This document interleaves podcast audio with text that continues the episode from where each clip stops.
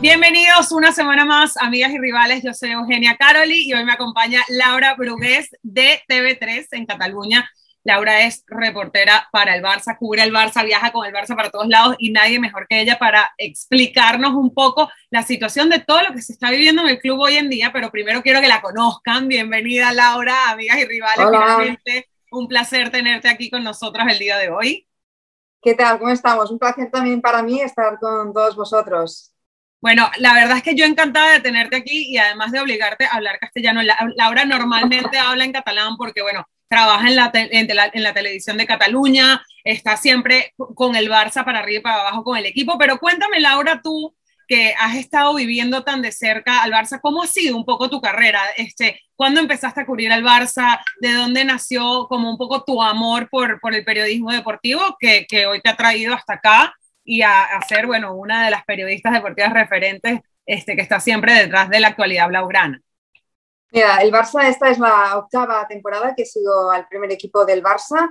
Antes también seguí al filial, al Barça B, en el mini estadio, estadio que ahora ya no existe. Y también mis inicios en el periodismo deportivo. Sí, en el periodismo deportivo empezaron de muy joven, cuando tenía 16 años con el Figueras, que es el equipo de mi ciudad. Yo iba de muy pequeña, cuando tenía 3, 4 años, con mi padre a ver el fútbol en Figueras y de ahí nació mi pasión por el periodismo deportivo. También veía en casa los partidos del Barça y yo quería ser aquellos periodistas que entrevistaban a los jugadores y que los conocían. Y así es como yo me aficioné al periodismo, al periodismo deportivo y al fútbol. Y, cuéntanos cómo fue el principio, cuando pasaste de, de cubrir el Figueras, luego el Barça B, ¿Cuál fue el momento donde dijiste, wow, me siento realizada como periodista, estoy logrando mi sueño? ¿Cuál fue ese, ese partido o ese gol o ese fichaje que cubriste? Porque tú siempre estás ahí. O sea, yo cada vez que llego al Camp Nou o a una presentación de un jugador, nos encontramos en París cuando se fue Messi, bueno, estábamos en sí, Pero ¿cuándo fue ese momento que dijiste, estoy logrando mi sueño? Mira, ah, cuando llegué a hacer el primer equipo, mi primer viaje con el primer equipo, subir al avión con los jugadores del Barça, ver a Messi subir en el mismo avión que yo, aquello era una pasada. Me he dejado de contarte que también seguí el Girona durante muchos años cuando subió a Segunda A, que no, que no se me olvide. Pero el Barça era mi sueño, era el equipo que yo veía en casa desde pequeña. Yo quería conocer a Laudrup, a Kuman, que ahora lo he conocido, a Stoikov, yo crecí con el Dream Team y por eso mi sueño era cubrir el Barça. Y la sensación el día que me dicen que voy a cubrir el primer equipo, después de hacer el filial, aquello fue un sueño cumplido. Y la vez que subí por primera vez en mi viaje que fui a, Levante con el primer equipo, porque antes viajábamos con los jugadores, era la primera temporada de Luis Enrique y fue la temporada en que ganamos, que ganó el Barça la Champions, que ganó la Liga, que ganó la Copa, aquello fue una pasada. Bueno, Laura, Laura y yo además somos contemporáneas y creo que crecimos como que con ese mismo sueño del Dream Team.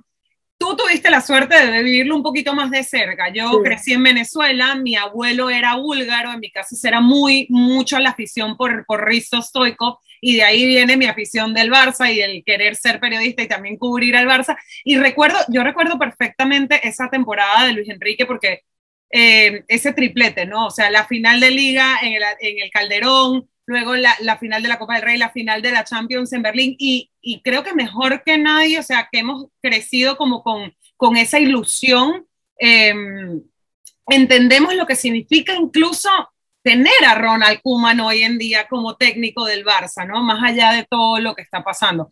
¿Te recuerdas? Em, yo, por, yo por, o sea, yo recuerdo perfectamente el día de la final en Wembley. Ahora, nosotros tendríamos nueve años en ese momento. Y yo... Yo ocho aún, porque ocho. los hago en julio.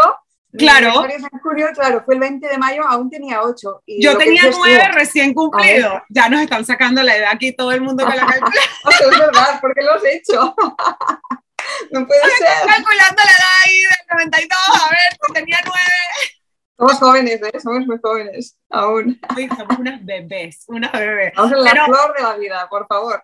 Totalmente, pero una de las cosas que, que a mí me dio como, digamos, como un poquito de nervio eh, al ficharse a Kuman bajo las circunstancias en, en, del club, ¿no? O sea, bajo la realidad de la actualidad del club a nivel financiero, y vamos a entrar un poquito más en detalle sobre eso, fue que se te caiga un ídolo de la infancia, ¿no? Y yo creo que muchísimos culés deben tener como esta perspectiva, no solamente el aficionado, sino también el periodista. ¿Cómo lo, cómo lo has vivido tú como ambas, ¿no? O sea, como una persona que creció muy de cerca eh, con el fútbol acá en Figueres, en Girona, con el Barça y ese sueño cumplido, a de repente tener enfrente al, a esa figura que era un ídolo como jugador, ahora en el banquillo del Barça. O sea, toda la situación ¿Cómo la has percibido tú, tanto como periodista como aficionada? Porque yo creo que lo sentimos todo, ¿no? Sí, la verdad es que cuando se anunció que Kuman iba a ser el entrenador del Barça, pues me hizo muchísima ilusión porque aún cuando veo su gol de Wembley del 92, tengo gallina de piel que decía Johan Cruyff. Y aquello por mí fue increíble. Ya ganar aquella Copa de Europa, yo recuerdo esto, que era, era muy pequeña, y también recuerdo la imagen del mister de Johan Cruyff saltar por el banquillo, una imagen mítica. Yo le decía a mi padre, pero esto, ¿por qué es tan importante? ¿Por qué es tan importante? Me decía, porque no han ganado nunca la Copa de Europa. Y ahora tener al héroe de Wembley aquí en el Barça, pues hizo ilusión. Es una lástima como, como está yendo ahora, que no acompañan los resultados, pero que también es cierto que se ha marchado Messi, que era imprescindible. Sí, bueno, yo creo que el tema de, de todo lo que está pasando es un poco el resultado y el residuo de, lo que viene pasando en las últimas temporadas, que ya se veía venir, pero de repente se, destapó la, caja de Pandora y salieron más sorpresas de lo que nos esperábamos.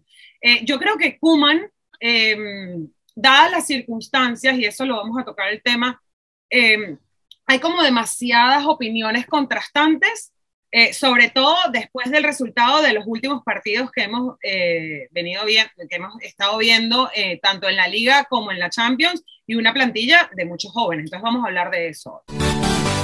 La realidad es que tenemos una plantilla hoy en día que venía sostenida y que hoy yo creo que ha quedado revelado, la, revelada la diapositiva de lo que era la realidad del Barça en los, en los últimos años, ¿no? en las últimas temporadas eh, se había invertido muchísimo dinero, todo el tema financiero ya lo sabemos, tú me lo vas a poder explicar muchísimo mejor, pero yo lo que veo hoy en día es una plantilla traída de la Masía que le falta mucho por recorrer para poder llegar al nivel del equipo que tenía, eh, por ejemplo, Luis Enrique en el 2015, que fue esa final de Champions que vivimos juntas en, en Berlín y que era el producto de una Masía que se venía trabajando durante muchos años de, la época de Guardiola. Tú lo has vivido todo, o sea, tú has vivido estando acá y cubriendo el fútbol, quizás no el primer equipo, pero el Barça B incluso, este, no sé si te tocó cubrir al Barça B de Guardiola, pero has visto un poco como esa transición y cómo en su momento se llevó a, a, ese grupo de, la masía de Xavi, Iniesta, Leo, Piqué, etcétera, a, llegar a ser lo que han sido al sol de hoy, ¿no? Este, que yo creo que la cereza en el tope del pastel fue la final de la Champions en Berlín. Y ahora estamos viendo como una, una fase 2 de eso con jugadores nuevos que también vienen de la Masía. ¿Cómo has vivido tú todo esto? No sé si te tocó el Barça B y si te tocó, si te tocó cuéntanoslo también. Sí, a ver, yo disfruté del Barça B, pero a partir de Eusebio, con Guardiola aún no, no hacía el Barça, hacía el Girona, con, con Guardiola estaba en el Barça. La verdad es que sí, que tiene razón. Ahora, a ver, dentro de lo mal que está yendo el Barça esta temporada, la ilusión es ver cómo los, canteranos que van subiendo ah, prometen. Uno de ellos es Ansu Fati, que ha heredado el 10 de Messi, y ahora estamos viendo a Gaby, a Nico. Y claro, la evolución de aquel Barça de Luis Enrique, de aquel Barça de Guardiola, ¿qué ha pasado? Que han pasado años, Piqué, Busquets, Jordi Alba, Sergio y Roberto se han hecho mayores, podemos decir, han pasado muchísimos años ya. Me parece, me parece insólito que Sergio y Roberto ya se va haciendo mayor. Siento que hace tres días tenía 15 años, ¿no? cuando debutaba, ¿eh? cuando debutaba, sí. Bueno, Sergio Roberto es del 92, no es de los más mayores, es cierto. Pero sí, sí. A ver, aquí ha pasado que Kuman se ha encontrado una plantilla que algunos jugadores ya tenían cierta edad, más de 30 años, que en pocos años ha perdido a jugadores vitales. Luis Enrique contaba en aquella final de Berlín con un tridente con Messi, Luis Suárez y Neymar. Neymar. Increíble, claro.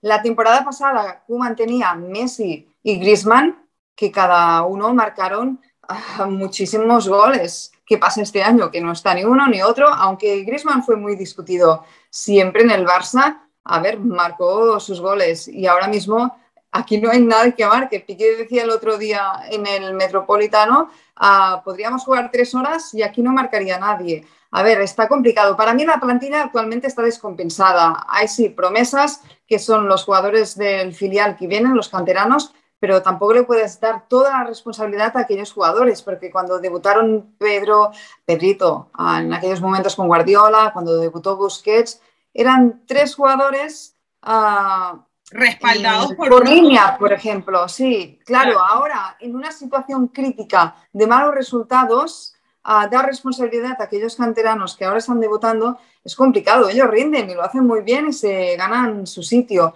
Pero ¿qué pasa? Que la plantilla está descompensada, se ha fichado Luke de Jong, que aún no debe saber ni él qué hace en el Barça. No, no sabe ni cómo se llaman los compañeros de vestuario. Si lo ficharon hace tres días y dos días después de, de, su presentación estaba jugando. Sí, y por ejemplo, en el partido contra el Atlético de Madrid, yo me fijé mucho que estaba allí en el Wanda Metropolitano en Luis Suárez.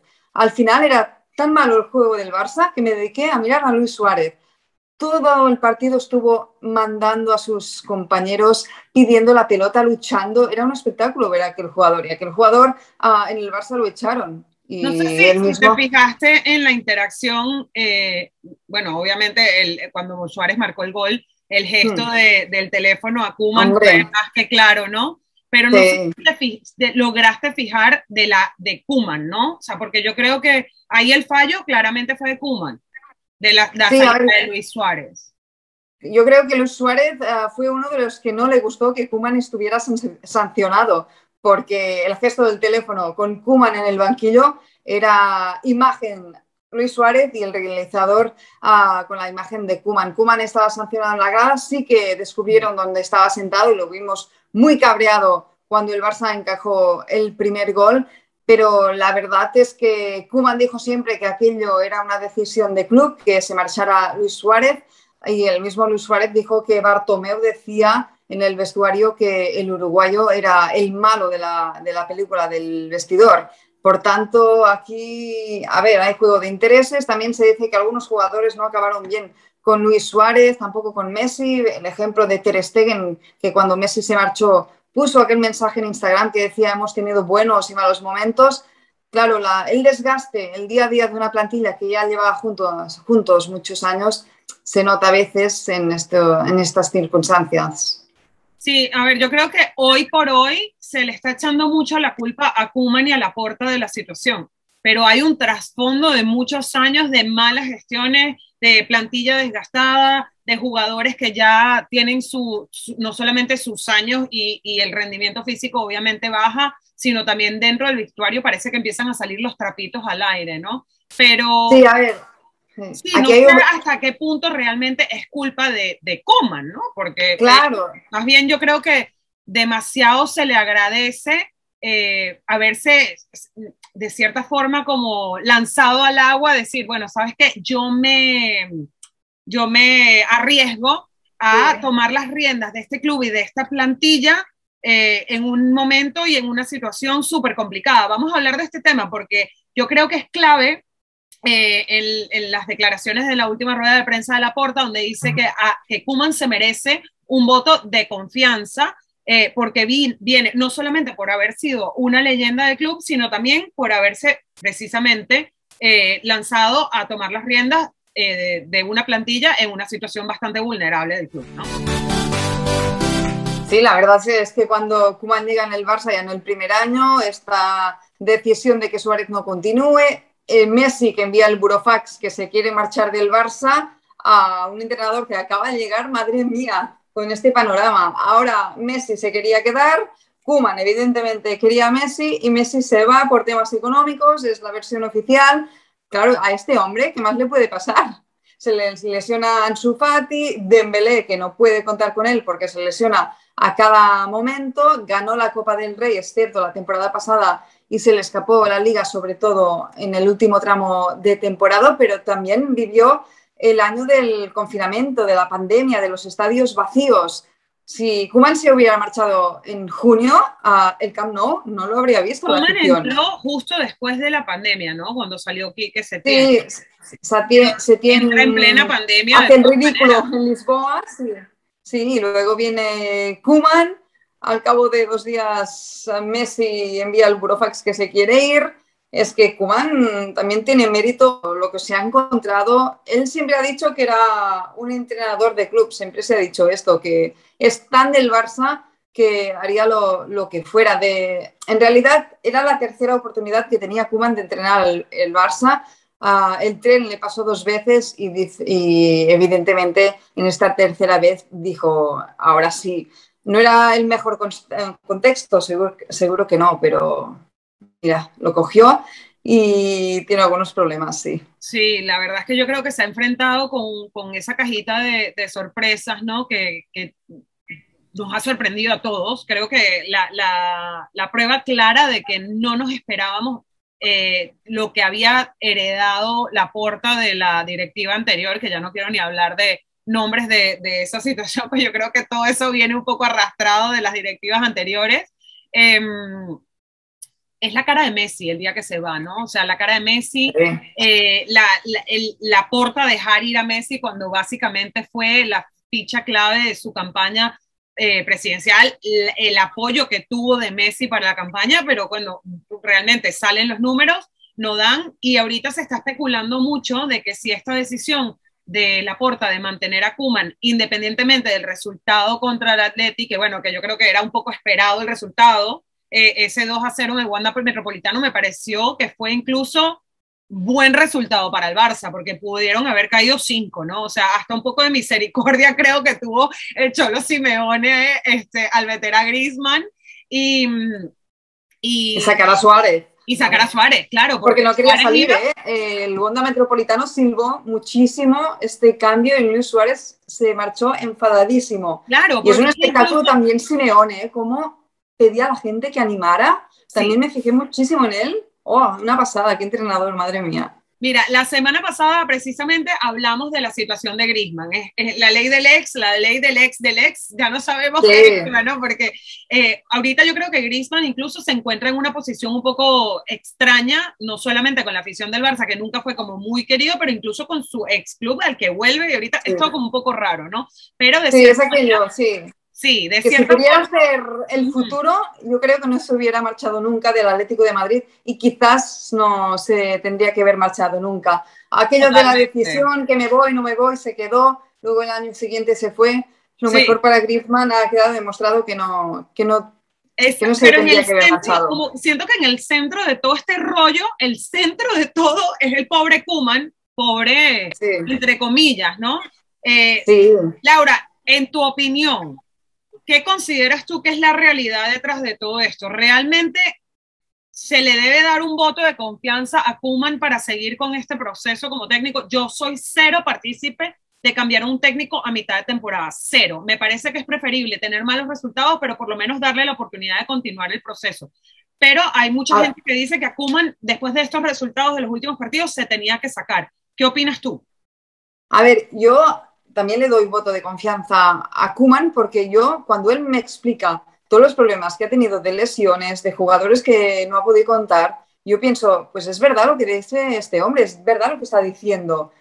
Pero luego me llevé una decepción en el último partido de Champions, cuando vi la alineación y veo que es la misma que ha perdido contra el Bayern, con un único cambio que es Des por Jordi Alba. Veníamos del partido contra el Levante, que revolucionó el 11 con los jóvenes y salió un partido muy redondo. Es cierto que era el Levante que llegaba con seis bajas en el Camp Nou y que no podemos comparar el Levante con el Benfica. Pero cuando vi que el lance titular con 10 jugadores que perdieron contra el Bayern, digo, madre mía, ¿cómo puede ser que vuelvan a jugar estos mismos? Y luego cuando cambió a Piqué y retrasó a De Jong, que era el que estaba aportando más a nivel ofensivo, piensas, ostras, pues quizás los que dudan ah, tienen razón de dudar del técnico, pero a la vez es de lo que dices tú, cambiar un técnico ahora o se cambiaba en junio y se empezaba de cero en el inicio de temporada, pero ahora, ¿y quién viene ahora? ¿Quién viene? Claro. Es la pregunta. ¿Qué solucionará? claro, porque no solamente quién se lo ocurra, es, o sea, ¿es un voto de confianza o es falta de dinero? ¿no? Porque eso también claro, aquí está el hit. ¿Por qué no? O sea, el jueves uh, la junta directiva quería echar a Kuman, pasara lo que pasara en el Wanda Metropolitano. Si ganara, si ganaba el Barça es igual, Kuman se iba y en estos días de parón de selecciones se fichaba el nuevo entrenador, salió que si Robert Martínez, que si Xavi, que si Pirlo, uh, que si Gallardo, y al final, dos días después, se ratifica Kuman. O sea que aquí no se entiende nada. no se entiende nada, pero bueno, yo creo que como aficionada del Barça, no como periodista, como aficionada del Barça, uno de los principales eh, temores que yo tenía al fichar a Kuman era que venga esta leyenda del club, una persona que es un referente, el, autor del gol que le dio la primera Copa de Europa al Fútbol Club Barcelona, a ponerse sobre los hombros el peso de lo que conlleva y lo que ha conllevado dirigir a este club bajo las circunstancias, ¿no? Entonces, ya para terminar, yo creo que este, yo estoy con la porta, un voto de confianza para Kuman, confianza. ¿Tú?